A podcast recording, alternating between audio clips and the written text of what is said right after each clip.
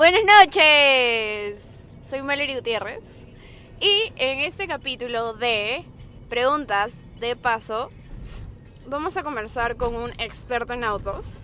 Aquí mi amigo Sebastián Saradi, hola. Hola chicos, yo soy Sebastián Sara y soy el experto en autos. Y hoy día le voy a hacer una pregunta que posiblemente muchas chicas se hacen. Bueno, siempre y cuando no tengan una persona que sepa de carros y les pueda recomendar, pero me voy a comprar un carro y no tengo ni idea de qué tomar en cuenta. Si debe ser grande, chiquito, no sé nada de la gasolina. Así que Sebastián está acá para ayudarnos a saber exactamente qué es lo que necesitamos saber al momento de comprar un carro. ¿Cuál fue tu primer carro? Hola Mallory, hola chicas que nos escuchan, ¿qué tal? Este, bueno, eh, mi primer carro fue un Chevrolet Aveo. Eh, generalmente no es un, no es un carro de mujer, porque tiene maletera grande.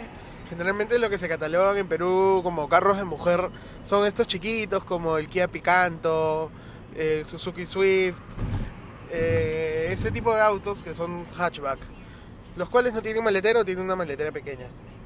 Eh, bueno, este fue mi primer auto, ¿no? Un Chevrolet Aveo de motor 1.4, súper ahorrativo en combustible. En verdad ese carro con una tanqueada me da para semana y media, dos semanas, lo cual mi carro actual no me da. Así que, bueno, sí, ese fue mi primer carro y sí podría decir que lo recomiendo un poco para chicas por el- para chicas que buscan su primer auto, porque sí es un auto súper económico. Ya, pero pregunta.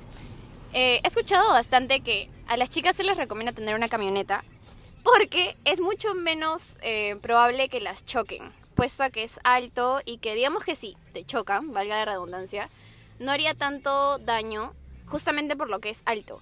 Pero también entiendo de que jala muchísima gasolina y de hecho a una persona con bajos recursos como yo, o que recién está empezando a trabajar, eso sería un problema a tomar en cuenta. ¿Qué tipos de carro o qué opinas acerca de esa teoría y qué tipos de carro, digamos que podrían ir en contra de eso? Porque no es por catalogar, pero al menos para una principiante que no sabe manejar también y que tiene un poco de miedo al meterse al momento de entrar a las avenidas o a los, a los óvalos, de hecho sí les gustaría tomar en cuenta eso. Sí, claro. eh, bueno, es depende de tu presupuesto. Si hablamos de carros nuevos, tenemos camionetas chicas en el mercado peruano como la Mazda CX-3 o la Volkswagen Crossfox o la Suzuki Jimmy, bueno, que ahora es Ssangyong Jimmy. Entonces, sí hay gamas de camionetas pequeñas, que también la mayoría son hatchbacks, solamente que un poco más altos y un poco más, más grandes en tamaño pero igual no dejan de ser carros carros pequeños. Y, o sea, escuché que dijiste que tenía, el primer carro que tuviste tenía un motor 1.3. ¿Eso qué significa? Sí, el motor es 1.4. Ah, eso. Significa que tiene 1400 eh, centímetros cúbicos en el cilindro.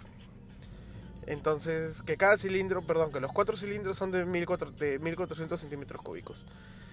Eh, mientras mayor cilindrada tiene tu auto, eh, más va a consumir. Es decir, que eh, tenemos carros de 2000, de 3500 hasta 5000, inclusive los V8 o V12 que tienen 8000 o 12000 centímetros cúbicos cada cilindro. Estamos hablando de, perdón, todos los cilindros, pero estamos hablando de 12 cilindros, carros de 8 cilindros, que son mucho, mu- muy difíciles de encontrar en Perú. Y me han recomendado, no sé qué tanto afectaría al carro, pero me han recomendado de que el carro que voy a comprar de preferencia lo transforme a gas o si es que es de segunda mano lo tenga en gas para que sea mucho más barato. Pero también me han dicho de que eso puede malograr el motor y eventualmente no me dure tanto como un carro que, que funcione solamente en gasolina. ¿Tú qué opinas de eso? Claro, eh, el combustible más limpio ahora es la gasolina, pues, ¿no?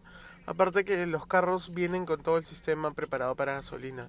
Entonces, al tú ponerle un, un, un, sistema gas, eh, estarías este, jugando un poco con la configuración que ya viene el auto de fábrica. Eh, al hacer eso está bien, vas a ahorrar en corto plazo, sí está bien, ahorras combustible y ahorras este dinero. Pero a largo plazo, mm, en el caso del GLP, que es el gas licuado de petróleo, te, te, adelantará el, el cambio de culata. La culata son inyectores eh, y toda la parte de arriba del motor, te, este, te cambiará, te adelantará el cambio de culata por lo menos unos 8000 kilómetros, lo cual es bastante. Y ni hablar del GNB que te lo adelanta en 20, porque es mucho más sucio el ser natural. Entonces, o sea, digamos si es que soy una persona que simplemente no me importa cuidar mi carro y solamente quiero ahorrar plata, me recomendarías, entre comillas, obtener GLP. Sí, es el, en verdad es el, el sistema gas óptimo ya que es un derivado del petróleo, ¿no? No, no es un derivado del... No es, un, no es como el gas natural que no tiene nada que ver con el petróleo. Entonces, sí, en, todo caso, si quisieras ahorrar combustible y no malgastar mucho tu auto, GLP estaría bien. Pero igual no es el combustible óptimo que, espera el auto. Y ya, y por otro lado, o sea, de hecho sí lo has comentado un poco, mm, pero como que muy por encima. Yo estaba considerando comprar justamente un carro nuevo, un Volkswagen, porque me encantan los Volkswagen. Pero um, yo personalmente no soy una, la mejor conductora del mundo. Ah, bueno, la verdad es que aprobé mi examen de manejo a la quinta vez. Este, ¿Tú me recomendarías que mejor me compre un auto de segunda o que siga con la idea de comprarme un Volkswagen nuevo? Eh, lo mejor que puedes hacer es comprarte un auto de segunda para matarlo y aprender a manejar bien. Y si tú esperas chocarte, en verdad, nadie espera chocarse, pero si tú sabes que no tienes mucha habilidad de manejo y puedes tener un accidente, lo mejor es comprarte un auto de segunda para que tu bolsillo no sufra mucho. Y tenemos autos de segunda, pues buenos autos desde 5 mil, 6 mil, 7 mil dólares. Ya, eso también te quería comentar. Por ejemplo, existen o sea, ¿qué páginas tú recomendarías, en mi caso, si es que yo fuese a comprar un auto de segunda, qué páginas tú me recomendarías para yo comprar? O fácil sería mejor comprárselo a una persona que yo conozca y que digamos que sepa qué tanto ha, manejado el carro, o qué tan matado está, o simplemente arriesgarme y comprar en una página X. Claro, eh, las páginas recomendables siempre van a ser OLX y Neoautos, pero en Facebook también hay pequeñas comunidades de gente que quiere vender su auto como compra que compro compro fierro, este venta de fierros o ese tipo de grupos en Facebook, que son comunidades de gente que es amante de los autos y pone sus autos a vender ahí, ¿no? Eh, también lo óptimo sería que lo compres de algún familiar o de alguna persona muy conocida que sabes cómo ha tratado el carro. Pero esto no siempre se da. Entonces, esos son los motores de búsqueda para autos de segunda. Ya, y otra cosa, ¿qué pasa si me choco? ¿qué es lo que tengo que hacer? Y, o sea, de hecho, eh, he visto casos de amigas que cuando se chocan, ya pues llaman al seguro, todo, pero no es que quieran pagar un dineral y tipo dejan su carro hecho miércoles y después de muchísimo tiempo se empieza a oxidar o, no sé. Es 100% recomendable que lo arreglen en ese momento o que... La verdad es que esta es una pregunta que me ha estado persiguiendo por mucho tiempo porque es muy probable que a veces cuando te pase algo no tengas, digamos que los ingresos para poder arreglarlo en ese momento. ¿Tú qué opinas acerca de esto?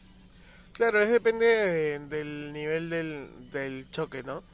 El seguro, generalmente las cuotas del seguro son, son baratas a comparación del gasto que el choque. Entonces, lo óptimo sería tener un seguro para solamente pagar un deducible de 150 dólares. Y en el caso que sea muy, muy grande el choque, si no me equivoco, solo es el 10% del, del total del gasto del arreglo. Entonces, creo que lo recomendable es tener un seguro. Si no lo tienes, eh, piña, ahorrar para arreglar tu auto porque el planchador y pintura, si son buenos, eh, es caro.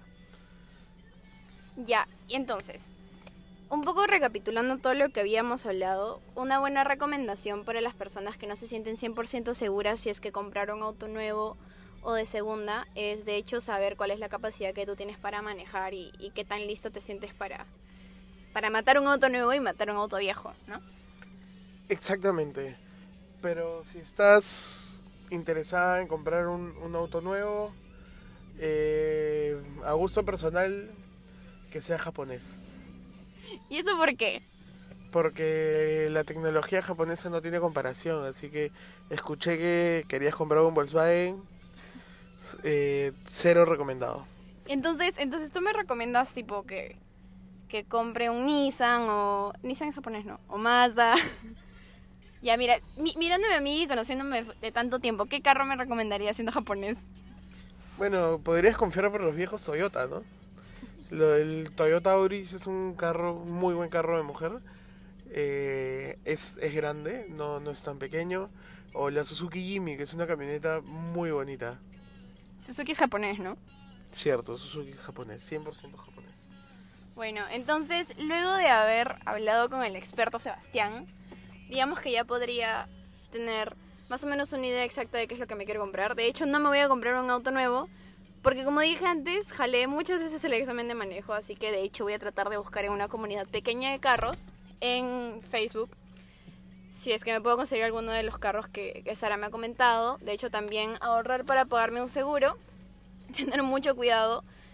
Y bueno, yo la verdad sí, si es un carro de segunda, sí le metería gas GLP porque al ser una pequeña emprendedora como yo, de hecho sí me ayudaría muchísimo más al bolsillo. Así que nada, este ha sido otro episodio. Gracias Sebastián por venir a aconsejarme y te conto si es que uno choco mi carro y si es que simplemente voy y compro otro. Gracias a ti por venir a mi carro. Chao.